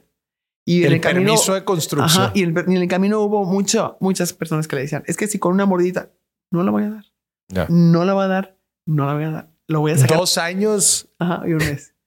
Ajá, sí está de morirte. Pero finalmente, o sea, las cosas se pueden hacer bien, ¿no? O sea, que hay que mover. Creo que los chavos hoy, los emprendedores, tienen que pensar. La nueva mentalidad a la mesa. Claro. Sí. Que nada de que no, el que no tranza no avanza. No, sí, sí avanzas. Y avanzas más tranquilo, más contento, más orgulloso, este, haciendo las cosas como deben hacerse. Claro. Oye, Maricel, última pregunta. ¿Emprender es para todos en México? No. No es para todos. No, no es para todos. A ver. Yo creo que el emprendedor o la emprendedora tiene que tener ciertas características y cualidades específicas. Tiene, no todo mundo tiene la capacidad de vivir con la incertidumbre tanto tiempo. No todo mundo tiene la capacidad. Tienes que tener, más bien te lo voy a poner como que tienes que tener que no lo tiene, no lo tiene todo el mundo. Tienes que tener capacidad de resiliencia.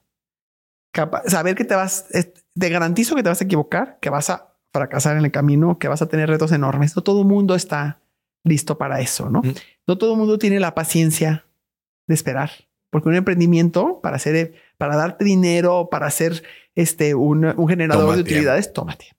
Y hay mucha gente que lo quiere rápido, ¿no? Entonces tienes, la incertidumbre, la paciencia, la resiliencia, el um, y hay un montón de características que tienes que, que tener, pero es el, el sentir que creo que una parte importantísima es tienes que tener una certeza, una autoestima muy fuerte y creer en ti cuando nadie cree. Porque al principio normalmente la gente es como de, ay, Reverneta, ¿vas a hacer esto? ¿cómo vienes a pedirme dinero? Pues estás loca o estás loco, ¿no? Entonces, creen en ti cuando nadie cree. No todo mundo tiene eso.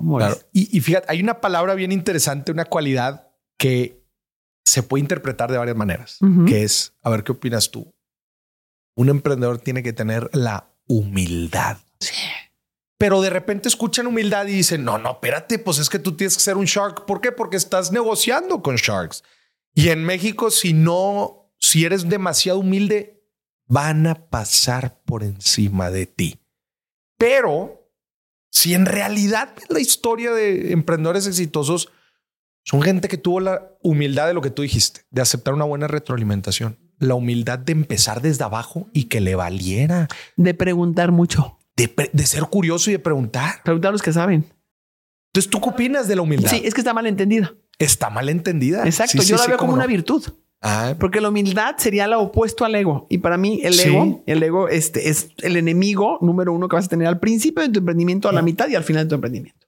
Si tienes un ego grande, no hay manera. Vas a bailar. Olvídalo, olvídalo. Y entonces, si no tienes humildad, no, no tienes ni siquiera la capacidad. Si no eres una persona humilde y una mm. persona con un ego este, bajo, no vas a poder reconocer a la gente que está a tu alrededor. Y si tú quieres crear un gran equipo, si quieres llegar con una empresa lejos y por mucho tiempo, tienes que saber echarle porras a la gente que está a tu lado. Tienes que saberlos reconocer, tienes que darles crédito mm. a la gente que está a tu lado y no solamente tú. ¿No? Tienes que escuchar, tienes que preguntar a los que saben cómo vienes tú. Es más, me encanta que la pongas porque no la había puesto yo y es una característica importantísima, pero lo padre que se puede desarrollar. Sí, claro. O sea, si eres consciente, a lo mejor vienes, emprendes con un ego muy grande, queriéndote Juan Camaney, y con el tiempo o los, o los, o los porrazos de la vida te van enseñando que, que no eras tan inteligente como creías o que no eras tan buen emprendedor. Y creo que, creo que son virtudes que, que podemos ir em, como regando y podemos ir creciendo dentro de nosotros, ¿no? Y una, y creo que si, somos, si estamos atentos al ego y estamos atentos a que no se nos suba, porque luego también algo que pasa es que a veces hay emprendedores que ya tuvieron éxito en un emprendimiento, lo vendieron súper bien o hicieron un cash out o, lo que quieras, les fue súper bien o siguen con ese emprendimiento. Y entonces emprenden el siguiente ya mareados arriba de un ladrillo, ya sabes. Ya. No, bueno, menos escucho, yo tengo la razón. Yo, hijas, mano, ¿qué daño te hace? Y a ver, ¿y qué opinas tú de la humildad del inversionista? Ándale. Porque también el inversionista, oye, pues yo ya tuve éxito, yo ya tengo billete, mm. a mí me ha ido bien, yo ya tuve mi caso éxito y oye, como dicen, cabeza de martillo a todo le ves el clavo. Es cierto. Y la realidad es que no. Eh, industrias hay muchas, giros hay muchos, situaciones hay muchos, inclusive. Cierto. Si yo tuve éxito, por decirte algo, en la industria de la tecnología hace 30 años, nada que ver. No es nada que ver con la industria de la tecnología hoy. Nada que ver, nada que ver, Háblame de la humildad del inversionista. que nunca, nunca se me había ocurrido eh, reflexionar en eso ni hablarlo y se me hace un tema interesantísimo porque además te voy a decir que creo que es importante. Si, si es inversionista, o sea, que, no olvide nunca de dónde viene y cómo empezó.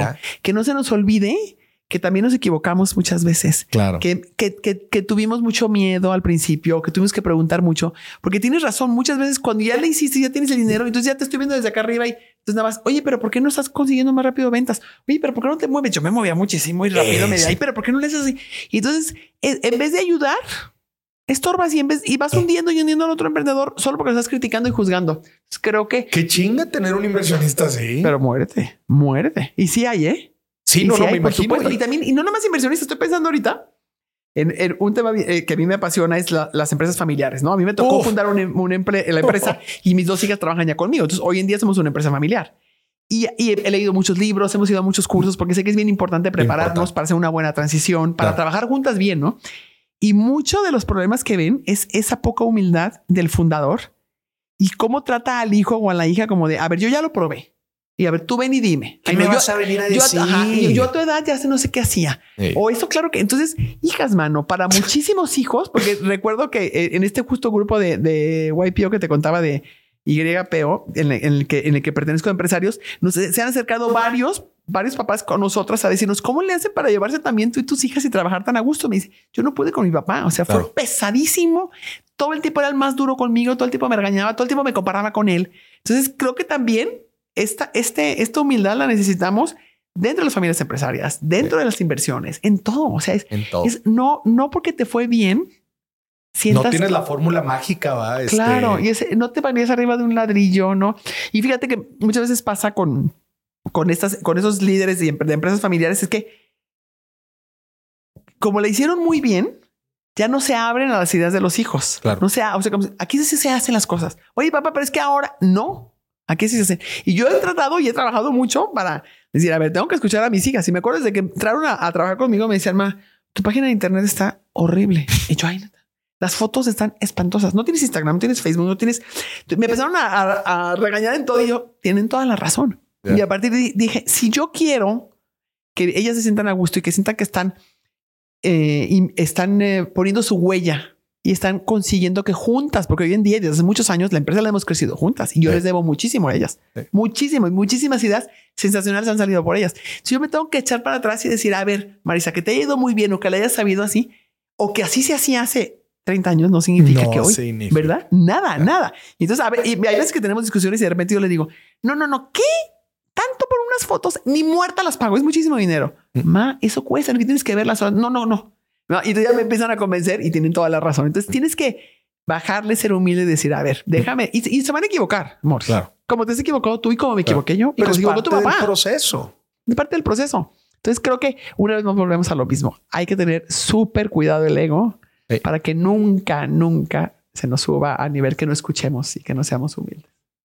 Qué forma de acabar el episodio, Marisa. Estuvo muy fregón. Y, y para terminar este, este comentario, especialmente en el mundo que vivimos, un mundo muy social, muy transparente, en donde pareciera ser transparente, en donde solemos muchas veces idealizar cosas que vemos y a personas.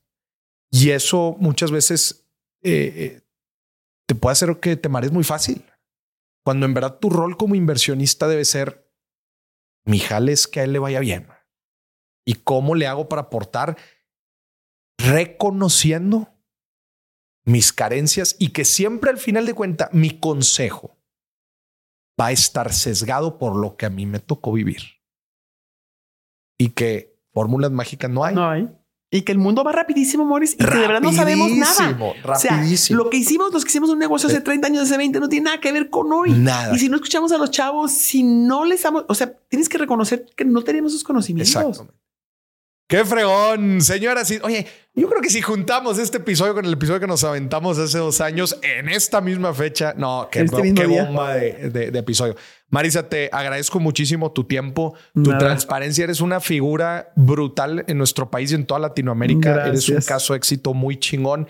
La vibra, la energía que transmites es algo único. Ay, Eres una lideresa chingona de esas que se antoja tener en todos lados. muchas Y gracias. en todos los rubros dentro de nuestro país. Ay, muchas gracias. Me voy fascinada con este comentario. Gracias por tus palabras. No, y que la sigas rompiendo muy duro, que tengan muchísimo éxito, éxito en esta nueva temporada eh, de Shark Tank. Les va a y en encantar. todos los nuevos proyectos que surjan en el futuro, estoy seguro que eh, brillas y iluminas a mucha gente allá afuera, que lo sigas haciendo. Muchas gracias, Maurice. Muchas, muchas gracias. Y a ti que nos estuviste viendo y escuchando, esto fue otro episodio de Dimes y Billetes. Hasta la próxima.